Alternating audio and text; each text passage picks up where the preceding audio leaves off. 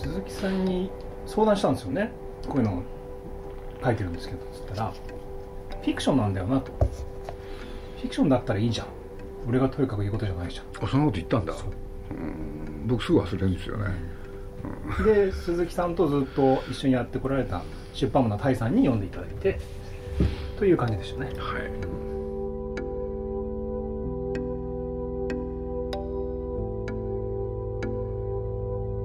鈴木敏夫のジブリ汗まみれ。今週は鈴木さんに指示し「千と千尋の神隠し」「ハウルの動く城」などの作品を支えたアニメプロデューサー石井智彦さんをお迎えし初のファンタジー小説「思い出の修理工場」についての対談の模様をお送りします。インタビュアーはサンマーク出版の池田瑠璃子さんです。まずはこんなお話から。石井との出会いもねまあ二十歳だっけ、そうですね二十歳ですね、うん、ジブリへやってきて。で僕はまあ面接その他はねよく覚えてないんだけれどまあしばらくいてね。ほんでまあジブリの制作部っていうところへ入ってそれでまあなんだあの映画の進行管理、うん、やってたんですけれどそしたらね、まあ、僕の、ね、下で、まあ、制作部長っていうのがいてそしたら高橋望っていうんですけどねそれがねある日ね僕のとこやってきたんですよで何かなと思ったらね鈴木さんにちょっと相談があるって言うんで「何?」って言ったら「石井のことです」って、うん、俺で僕は「ねえ何なの?」って言ってなんか真面目な真剣深刻な顔してるからねいややつは協調性がない。要するにまあ一緒にやる進行の人ってね23いたと思うんですけれどまあ簡単に言うと誰ともうまくいかない。でその協調性がないんですよって言うから「それで?」って言って「どうですか？鈴木さん」って言われたんででど「どうですか?」ってどういう意味？って言って。そしたらねその高橋ってやつがねなんていうのかな物事を二者択一にするの得意なんですよね、うん、俺で極端なこと言うやつなんですよ。鈴木さんが引き取ってくれるんなら彼は会社にいられると。でも鈴木さんが引き取ってくれないんならどうなのって言ったらやめてもらうことになる。しかも結構入ってすぐですよね。だよね、うん、俺ね高橋って面白いやつでしょ、うん、そう僕だってねじゃあ俺の今のひと一言で彼の運命決まるわけ？って言ったら「そうです」って言うから「じゃあまあしばらく様子見るか」って言ってそれでねあのね密に話し始めたっていうのがスタートなんですよ、うん、だから協調性なかったんです協調性ないんですよ、ね、まあ今もあんまないですけど、うん、今の100倍ぐらいなかったですね。そうそれが出会いですね、でもそこからこうこんなふうにもう本もあの鈴木さんに学んだことで本も出されるぐらいになるいやだから僕ねあのまあそれまではね、まあ、僕自身が若かったしそういうことで言うと一人で全部やってたんだけれどまあ誰かいるんなら僕そういうの得意なんですけれどね要するに自分が一人でやってたことを誰かいるんならその人と一緒にやっていくとかねそういうの得意な方なんですよね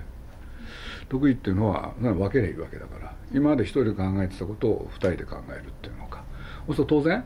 考える幅が広がるじゃないですか。俺でまあいろんなことをね石井に言った覚えがあるんですけれど。石井に言ったのはまあこれ順番違うかもしれないけれどまあアニメーションってね絵コンテっていうものがつまりねあの脚本を絵にしたようなもんなんですけれど。ほでまあそれね例えば宮崎駿でも誰でもそれを書いてそれが土台となって作品がみんな絵を描いてそれで作品になるんですけれどねこれ全部暗記してって言ったんですよね、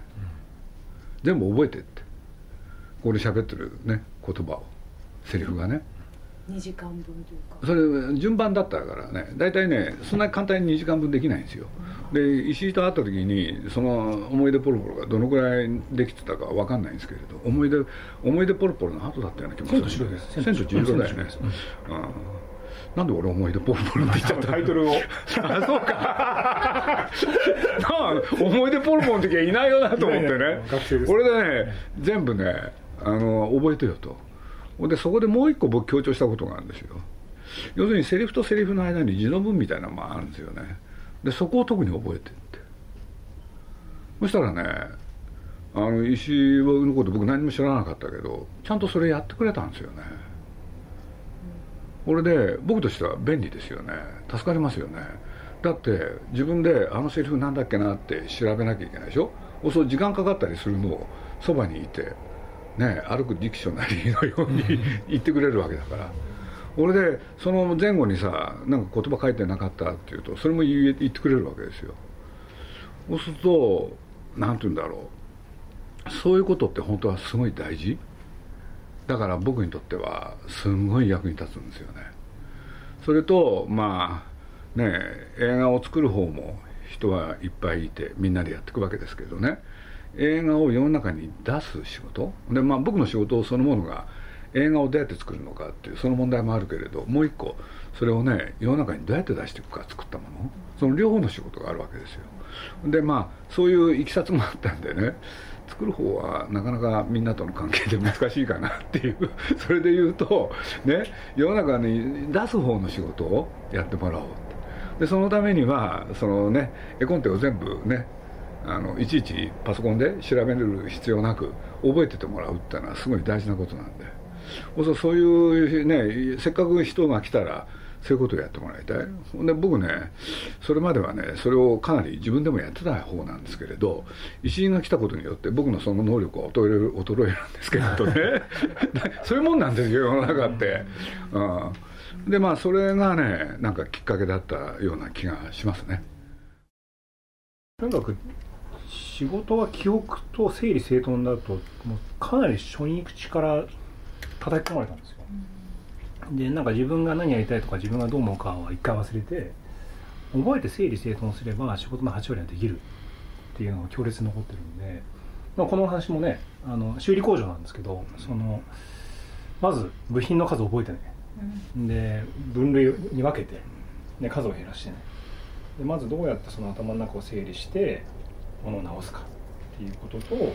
まあ、人間の奥深くに眠っている記憶みたいなものをちゃんと掘り出して日々生きないとダメっていうそのテーマはもう鈴木さんに教えてもらったまんまを書こうっていう感じでしたよね、うん、宮崎駿っていう人もそうなんですよね。全部覚えちゃうんですよ。例えばねこういうことがあるんですよ。まあ何かの表紙にね2人で小樽へ行ったことがあってね北海道のそうするとまああちこちね観光で見ますよね。そしたらある建物の前で宮崎駿が止まったんですよね。でそれは何かというとね小樽、では有名なニシン御殿。そうするとね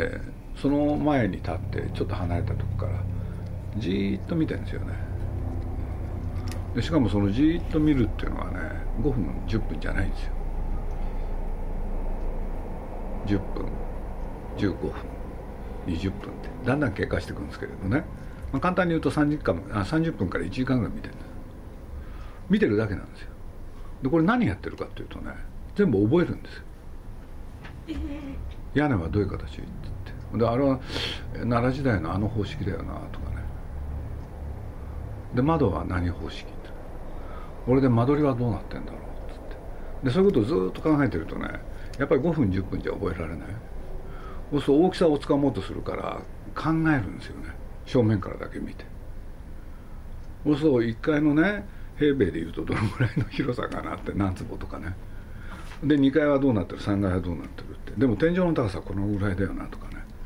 それから 扉はね入り口はね何方式だとか。でそれをねダーッと覚えていくんですよ。一個一個。見ながら。で多分ね100個ぐらいにね分離するんですよ。してますよね、うん、でね覚えちゃうんです。でその後ね他のとこ行くでしょ？そ他のとこ行く時にもう歩いてるけれどそこで喋りかけると話ややこしいんですよ。今覚えたことをどのくらい思い出せるかをね本人がねやってるんですよ。そうすると100個覚えたものがね歩き始めた途端にねね大体ね50%ぐらいなんですよねで普通の人だとそっからなんですよ。その次の日になるとそれが10になる。でその次の日になると3個ぐらいになったり、だんだん減っていくもんなんですよ。そうするとね、まあ、僕ら自分が雑誌やってた時なんかもそうなんですけれどね。人に話を聞いた時は1時間以内にまとめると全部覚えてられるんですよ。ところがその日の夜になると完全に半分以下なんですよね。でその次の日になると10個ぐらいになるだから原稿はね取材した直後に書かなきゃいけないんですよ。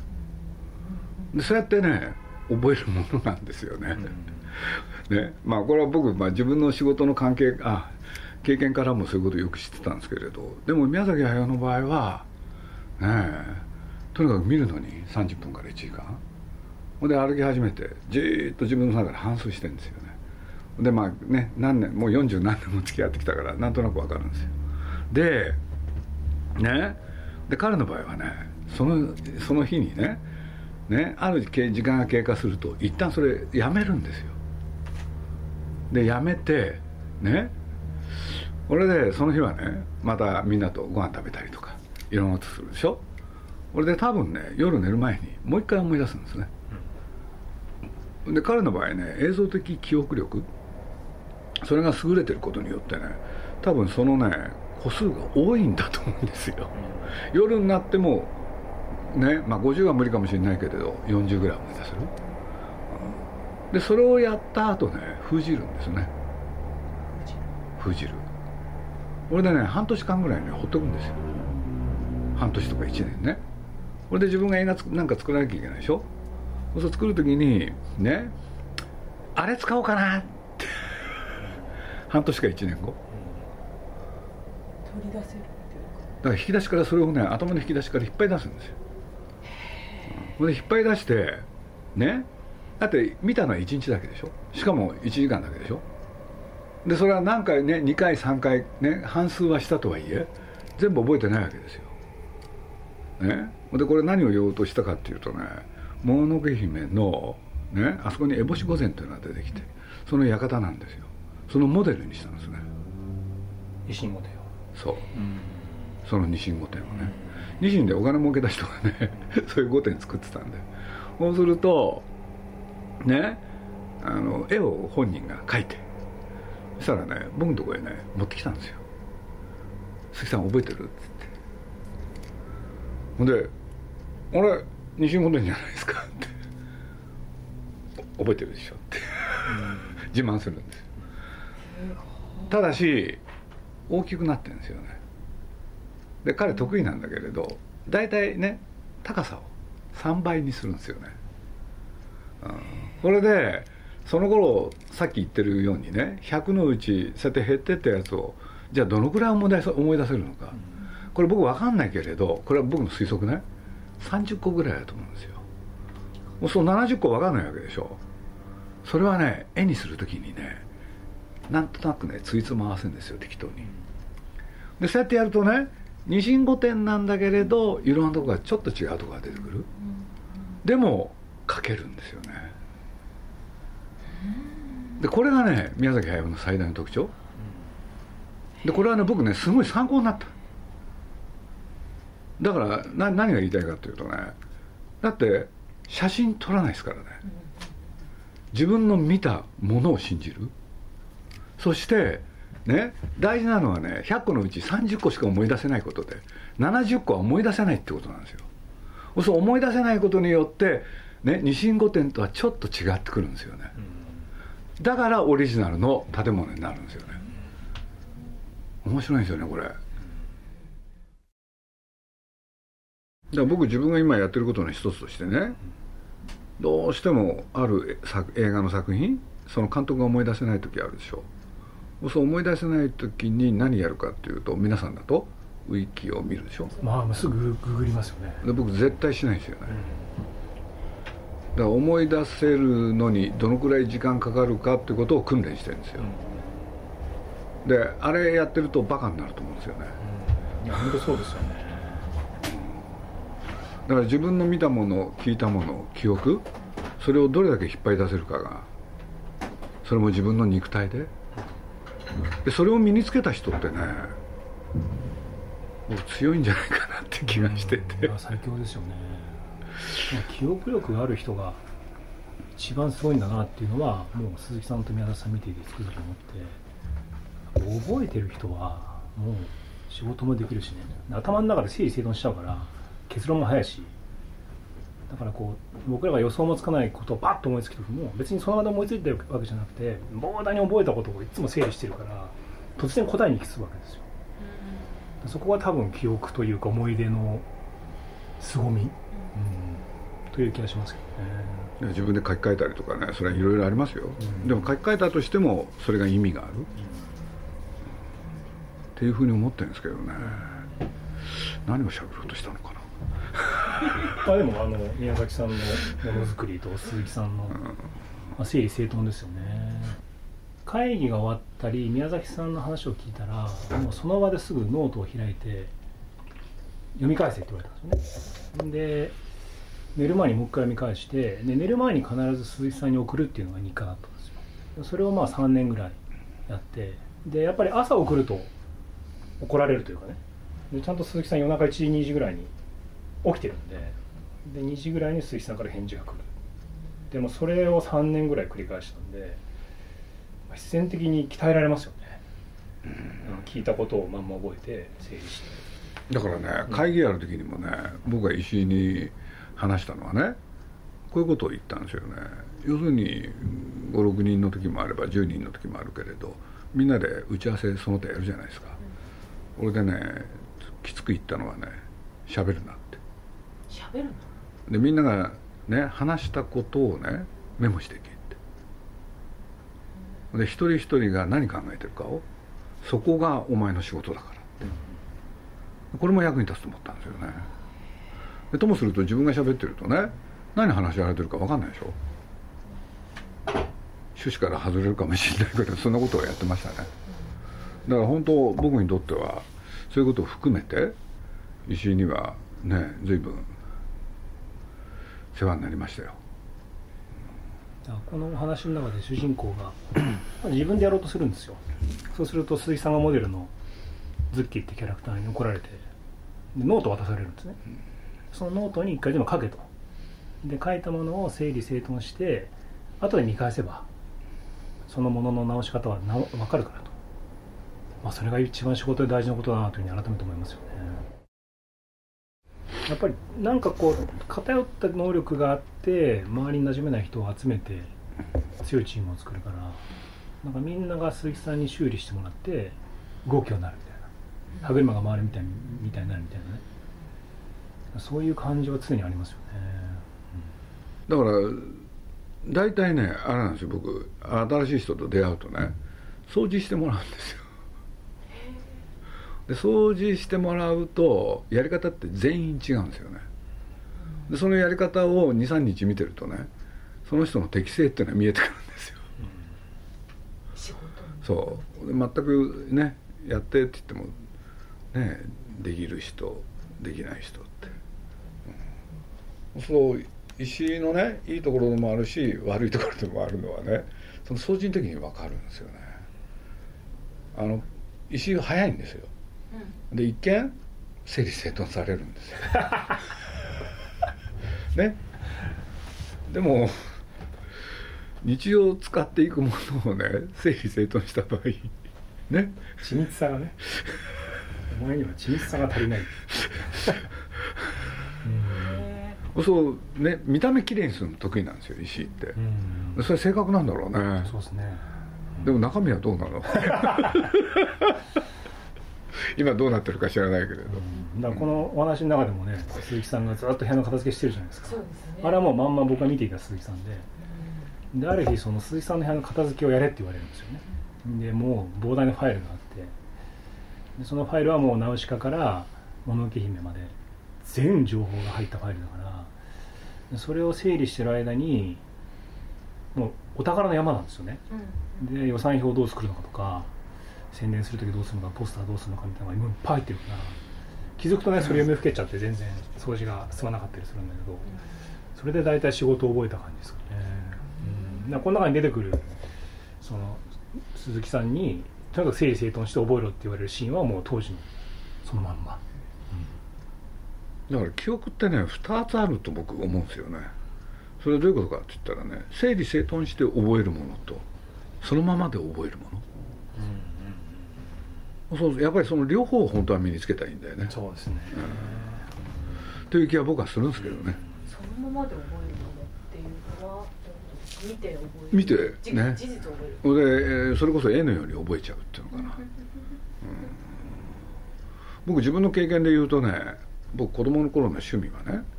スポーツ誌ってあるじゃないですか。そうすると僕の時代野球がすごい人気があったんで毎日のように試合あるでしょ。そうするとね打撃20位までの選手が勝ってセ・リーグのね1位から20位までって。打席数つまりバッターボックスに立った回数これでヒット何本でって。これで二塁打三塁打本塁打これで打点って打点を上げた時。で得点っていうのは自分がねホームへ帰ってきたやつでそういうのがね一覧表がねあるんですよ。それをね全部覚えるっていうのが趣味だったんですよ、これ一人での一人遊び？ささやかな。でその僕の経験で言うとねそれってね数字として覚えてるんじゃないんですよ。絵で覚えちゃうんですよ。あ例えば打率3割2分5厘って言ったらね325っていうのは絵で覚えるんですそうすると頭に入りやすいんですよね。いま、未だにね数字僕強いって言われるんですけれど強いわけじゃなくて絵として覚えちゃうっていう、うんだからだって人って記憶の動物だから、うん。だからそれもね見た目で覚えちゃうっていうのとそれから一方で整理整頓して覚える。でこの両方があるとね鬼に金棒ですよね多分、うん。まあ、このタイトル見た時にそういうことをいろいろ書いてあるのかなとかね。なんか長々と書いたこと鈴木さんが今全部言っちゃったんで。そんなこと全部バラすとまずいのかもしれないけれど。ただねあの文章を書く時も鈴木さんに言われたのがそのだらだと説明せずにもう見たまんまを書けっていうふうにすごい言われたんですよ。で形容詞いっぱい使ったりとかね。あれこれ説明するのはいい文章じゃないと。多分頭の中で一回映像化してそれをもう具体的に書けっていうふうに言われたからだから最初は小説書くってなった時も書いたことなかったんで、どうしようと思ったけど、まあ、杉さんが言われた通りにとにかく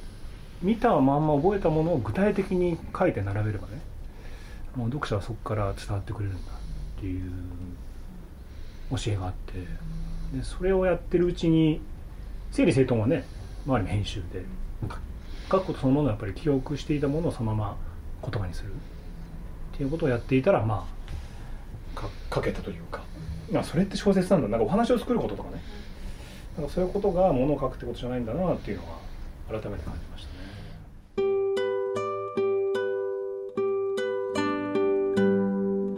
鈴木さんと石井智彦さんのお話いかがだったでしょうか？友情と挫折仕事と人生大切な人との別れ。10歳の主人公ピピの成長を通して生きること働くこと人と関わることの素晴らしさを堪能できる新たなファンタジー小説「思い出の修理工場」はサンマーク出版から発売中です。ぜひ一度ご覧ください。いお話の中でねその主人公職人じゃないですか。もの作る人たちじゃないですか。もの作る人たちの存続が SNS を人々に普及させてね皆さんの記憶や思い出は全部我々がお預かりしますからもう未来を見ていきましょうっていう悪いやつらにだんだん存在を脅かされてしまうっていう話なんですけどまさにそこで作ってる人がいなくなっちゃうと SNS だろうがね情報産業だろうが本来成立しないはずなのにだか無理やりらそうしちゃってる、生産者って労働者じゃない。うん。そうすると汗水垂らして働くわけでしょ。その人たちのために娯楽ってあったのよ。うん。ね、うん。ところがその人たちがいなくなってみんなが消費者になっちゃったら、うん。娯楽はどうなるの？いらなくなるんだよね。そうですよね。だから皮肉なのよ。うん映画だってそうだった。だからみんなねあらゆる映画が面白くてためになるものだったから。それがそうじゃなくなったのが現代だから。で面白さだけを追求したらね面白くないんですよ。でしょ？だからジブリの映画いいいい例ですよね。本当古めかしい映画ですよね。まあ倫理観とね。でもどうもねみんな倫理観欲しがってますよなんかみんながみんなどっかでね手を喉から手出して求めてるのは倫理と道徳？でどうも人間好きなんですねそういうのがで貧しいけれど志だけ高いっていう人たちに必ずアピールしたものだから、っていう気がします。